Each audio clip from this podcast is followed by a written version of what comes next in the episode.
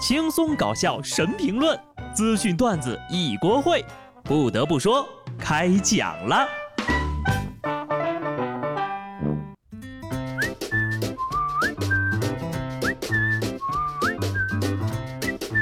Hello，听众朋友们，大家好，这里是有趣的。不得不说，我是机智的小布。再有两天呢，就是元宵节了。你们现在还有没有那种过年的感觉？小时候吧，就觉得这个要过完元宵节才算是过完年了。而现在呢，放完了假开工，就算是过完了年。咱来看看学生党们啊，不想上学的愿望有多么的强烈。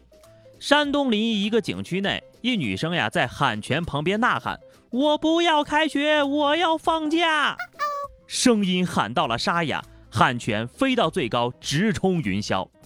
当时同学说呀。自己月底就要开学了，而同学们呢都是延期开学，心里有点不平衡，就想把假期的烦恼都给他喊出来。喷泉表示明白，声音再大一点啊！我知道你们校长家里，跟他说一声。好家伙，都喊出电音了，电音女王啊！去年的时候哭着想开学的是你，回到学校哭着说要放假的还是你，这大概就叫做矛盾双方对立统一吧。人和人的悲欢并不相同，但是都是异曲同工的。美国亚利桑那州一男子因为不想上班呀，就假装自己被绑架了。警方发现男子双手被绑住，躺在了地上。他起初呢说自己是被两名男子袭击，绑进车里之后呀，丢在了水塔附近。而警方经过一周的调查之后呀，并没有发现相关的证据。该男子最终承认是因为不想上班才策划了这次行动。目前呢，警方已经把人给拘了啊，其所属公司。也把他解雇了，如愿以偿了。这下果然 再也不用上班了。你说说，好好请个假就能解决的事儿，非要搞成一出闹剧，一准儿呀是电影电视剧看多了。下次还是直接辞职吧。都说新年新气象，这不沙雕新闻呢也开始角逐了。四川成都一男子夜晚爬到电线杆上做仰卧起坐，发现情况之后呀，当地及时进行了紧急停电避险，两条十千伏的线路被迫停电，涉及上万户居民用电。警方、消防、医疗等部门呢也赶到现场进行处置。整个过程呀持续了两个小时左右，该男子最终被救下并被警方带走了。这身手不去杂技团当台柱子都可惜了了。忽然呢，我就想起了那句名言。手持菜刀砍电线，一路火花带闪电，也得亏是没有火花呀，否则当场就火化了。所以呢，你们也别催我减肥了。你们看看啊，自律的人有多可怕呀！别人锻炼是过年吃多了东西，这货呀像是吃了什么不该吃的东西。这不是脑子短路，这是要准备上路啊！古有头悬梁锥刺股，今有电线杆上做运动。这次新闻虽然沙雕，但却并不好笑。还记得《今日说法》有一期讲的呀，就是有一个男的爬到电线杆上说要自杀，为了救他，不得不停了附近的电。结果啊，正好有一户人家家里有个病人，因为停电导致呼吸机没有供上，人不在了。所以呢，我希望天底下所有作死的人行行好，放过别人吧。这才刚开年，沙雕新闻的比赛呀，倒也不用就这么竞争的激烈，是吧？黑龙江的李女士报警说，她的幺二三零六软件中呀，有多个非本人操作的购票记录。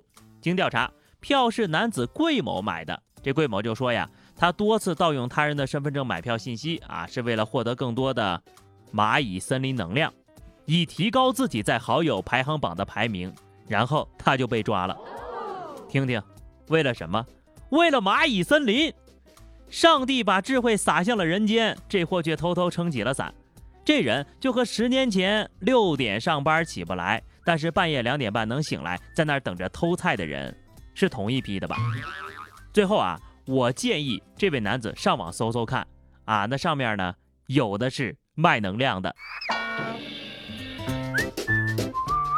不得不说，网上真是什么东西都有卖的呀。中国的传统痰盂在亚马逊显示售价六十多美元，约合人民币四百块钱。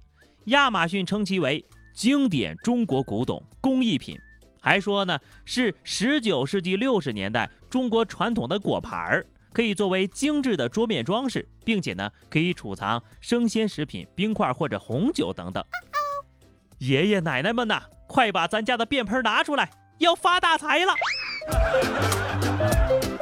最近这些年呢，我国的文化输出真是越来越给力了。好家伙，这痰盂啊，估计上下八辈子都没想到自己还有这功能。低情商，尿盆儿；高情商，六十年代复古果篮儿。终于知道为什么外国品牌会误解中国风了。这不属于文化输出啊，这属于大开眼界。一时间竟不知亚马逊是在侮辱我们，还是在侮辱他们自己的智商。宽恕无知者吧。不管怎么说，他们卖的不是二手的。不过呢，我们又发现了一条外贸生财之道，还叫什么痰盂啊，是吧？我愿称之为中国陶瓷白玉镶红漆福喜宽口簋，是不是听着更高大上了？所以知道这事儿的呀，赶紧住嘴吧，自己知道就算了。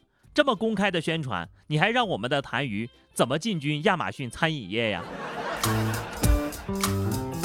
所以有些人的脑回路啊，那真的是没法揣测。乌克兰一对情侣在情人节那天呢，用铁链子把两个人的手腕拴在一块儿，挑战三个月形影不离的生活，以此来检验爱情的牢固程度。他们在开始测试之前呢，进行了心理健康状况的检验。受手铐的影响，日常活动呢都需要穿特制的服装。哎呀，也不知道这么做到底能检验个啥。不得不说，你们俩都不用上班的吗？啊，那要是出去的时候去公共厕所怎么办呢？怕是三个月之后呀，没有更加的牢靠。但是习惯失去了一只胳膊的生活，这俩人一绑定呀，还没有一栋房子灵活呢。美国旧金山一栋两层维多利亚式的住宅被装上了巨型推车，搬到了六个街区以外的新地址。这栋住宅呢，已经有一百三十九年的历史了。多年以来呀，这栋房子的搬迁之旅一直处于规划之中，他必须获得十五多家市政府机构的许可。沿路呢还需要拆掉停车计时器、修剪树枝、重置安全交通指示牌，房主将支付约四十万美元的费用和搬家费。不动产动起来了呀，比印度村民人力搬家还要那么硬核一点点。哈尔的移动城堡，旧金山分堡，不错啊。个人建议呢，他就在那个轮子上别下来了，这样呢就可以到处溜达了呀。最后呢，为大家传播一条正能量啊！二零一九年，一名十九岁的学生骑着自行车前往兼职的地点，突然旁边一位同向骑车的男子扭身吐来一口痰，正好呀吐在了学生身上。倍感羞辱的学生用自行车拦住了男子车前，要求他道歉。遭到拒绝之后呢，学生咽不下这口气，便把手上的口水擦回到男子的身上。这俩人呀就开始继续争执，并且互相吐口水。本以为呢，君子动口不动手，可气急败坏的男子抡起手臂朝学生的脸打过去，双方继而发生了肢体冲突，并且相互拉扯。最后呢，这个法院指出呀，学生的行为构成了正当防卫，且是正当防卫没有明显超过必要限度，依法不负刑事责任，不应当承担民事责任。这个判决结果呢，是大快人心的。其实，如果是无意的呀，你做错了事儿道个歉能怎么样？如果是有意的呢，那更应该道歉了，不是吗？倚老卖老终于不好使了，正道的光照在了小伙子的身上。老人哭着说：“童话里的故事都是骗人的。”猛一听呀，这个新闻呢好像是爽文，但仔细一琢磨，其实道理本也就应该是如此的呀。好的，朋友们，那么以上就是本期节目的全部内容。关注微信公众号 DJ 小布，或者加入 QQ 群二零六五三二七九二零六五三二七九，来和小布聊聊人生吧。下期不得不说，我们不见不散，拜拜。